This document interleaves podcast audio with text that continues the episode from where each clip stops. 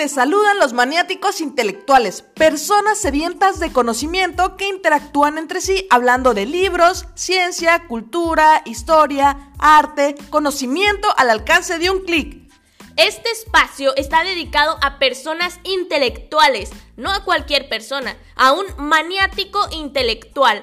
Por esto llaman a los científicos locos y acusan de raros a los filósofos. ¿Eres un maniático intelectual?